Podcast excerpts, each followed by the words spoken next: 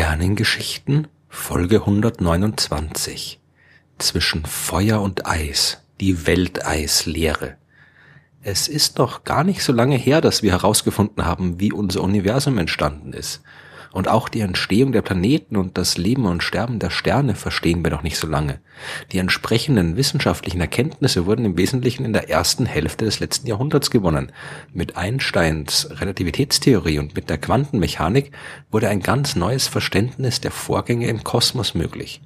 Die großen wissenschaftlichen Revolutionen, die in den ersten Jahrzehnten des 20. Jahrhunderts stattgefunden haben, die wurden aber auch von seltsam unwissenschaftlichen Vorstellungen über das Universum begleitet. Daran ist auch eigentlich nichts Besonderes. Neben der Wissenschaft gab es immer schon die Pseudowissenschaft, die sich nicht um wahren Erkenntnisgewinn kümmert. Meistens aber wird diesen unwissenschaftlichen Theorien von der breiten Öffentlichkeit keine große Aufmerksamkeit geschenkt. Die existiert nur innerhalb einer kleinen Szene und hat keinen großen darüber hinausgehenden Einfluss. Im Jahr 1913 entstand aber eine Theorie über die Entstehung der Welt, bei der das anders war die Welteislehre des österreichischen Ingenieurs Hans Hörbiger. Hörbiger wurde 1860 geboren, hat eine Maschinenbauschule in Wien besucht und in einer Maschinenbaufabrik in Budapest gearbeitet. Ein Studium an einer Universität hat er nicht absolviert und auch mit seiner Arbeit war er nicht so erfolgreich, wie er sich das gewünscht hat. Zuerst hat er zwar mit der Vermarktung eines von ihm erfundenen speziellen Ventils durchaus viel Geld verdient, aber nach Ende des Ersten Weltkriegs gab es keine neuen Aufträge mehr und er hat äh, mehr oder weniger sein gesamtes Geld verloren. Zu dieser Zeit war Hörbiger aber schon auf einem anderen Gebiet zu Ruhm gekommen. In der Maschinenbaufabrik hat er sich mit Wärme- und Kältetechnik beschäftigt und diese Erfahrungen scheinen ihn inspiriert zu haben, die Phänomene von Feuer und Eis zur Grundlage für die Entstehung des Universums zu machen.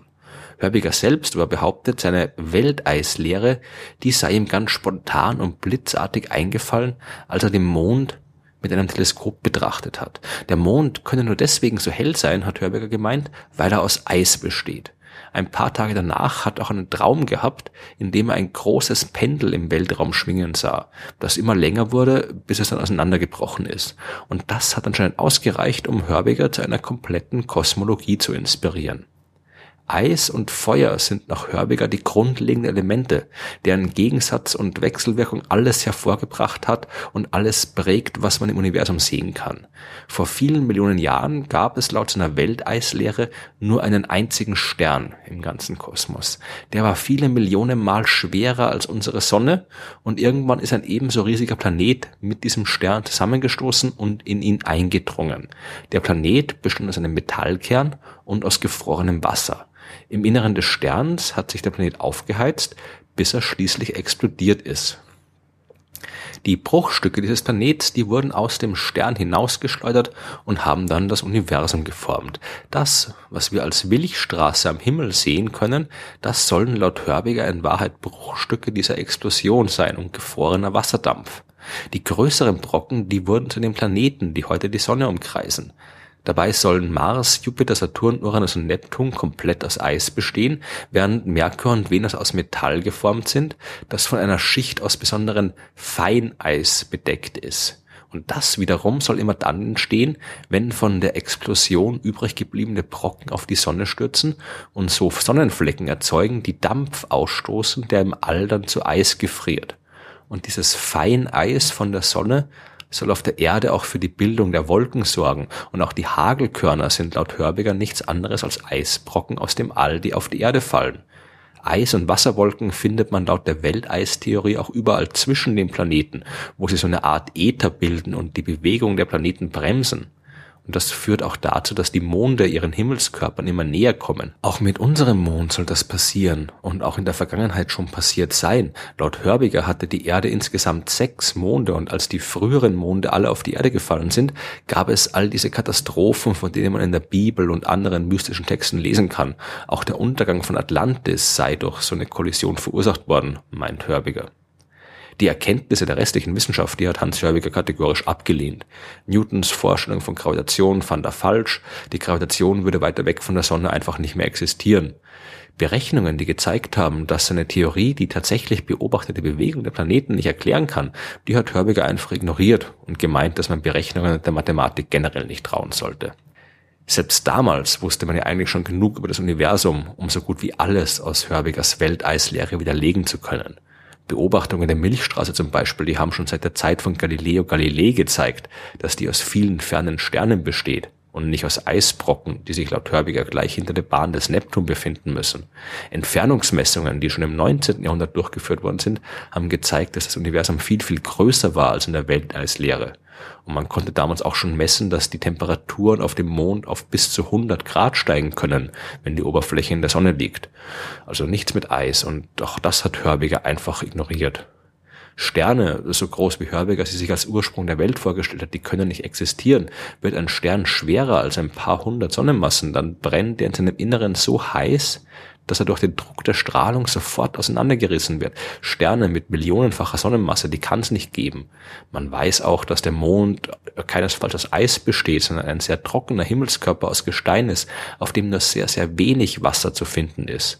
Sonnenflecken sind keine Regionen, aus denen Wasserdampf ins All strömt, sondern ungefähr 4000 Grad heiße Bereiche im Gas der Sonne, die durch die Magnetfelder erzeugt werden.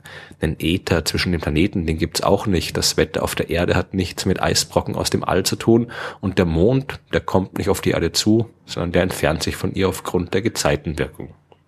Heute ist vollkommen klar, dass Hörbigers Welteislehre absolut nicht in der Lage ist, die Realität auch nur irgendwie angemessen zu beschreiben.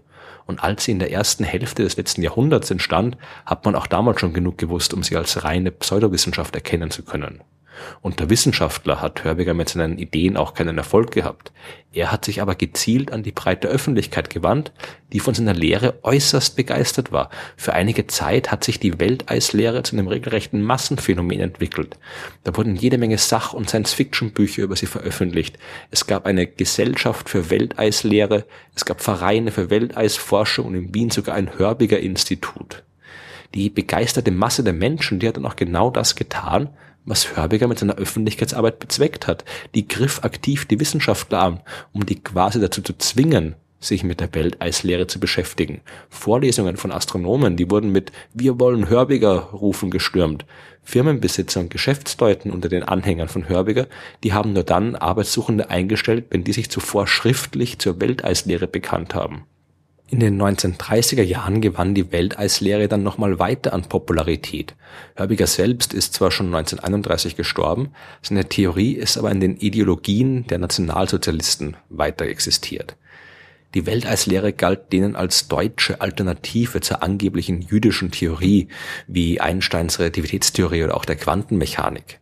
Heinrich Himmler war einer der großen Anhänger der Welteislehre und auch Hitler selbst hat sich damit beschäftigt.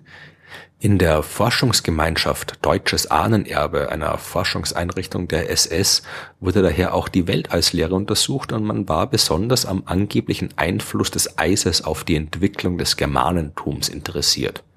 Nach dem Zweiten Weltkrieg verschwand mit den Nazis dann auch Hörbigers Welteislehre.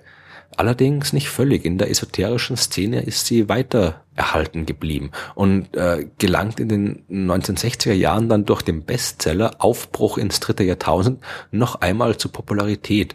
Dieses Buch war ein Sammelsurium vieler esoterischer, übernatürlicher und pseudowissenschaftlicher Ideen und hat neben der Welteislehre auch noch Verschwörungstheorien behandelt, UFOs, Alchemie, Aliens, Atlantis und ähnliche Themen. Heute ist Hörbigers Theorie fast in der Versenkung verschwunden, obwohl man im Internet und in den sozialen Netzwerken immer noch auf Organisationen wie das Privatinstitut für Welteislehre stoßen kann. Pseudowissenschaftliche Theorien wie die von Hans Hörbiger gibt's immer wieder. Die bestehen hauptsächlich aus Wunschdenken, bei dem die Realität und die Erkenntnisse der echten Wissenschaft komplett ignoriert werden. Im Fall der Welteislehre hat das Wunschdenken von Hörbiger aber mit dem Wunschdenken großer Teile der Gesellschaft bzw. deren Politikern übereingestimmt und so ihren enormen Erfolg verursacht, der zum Glück nicht lange gedauert hat.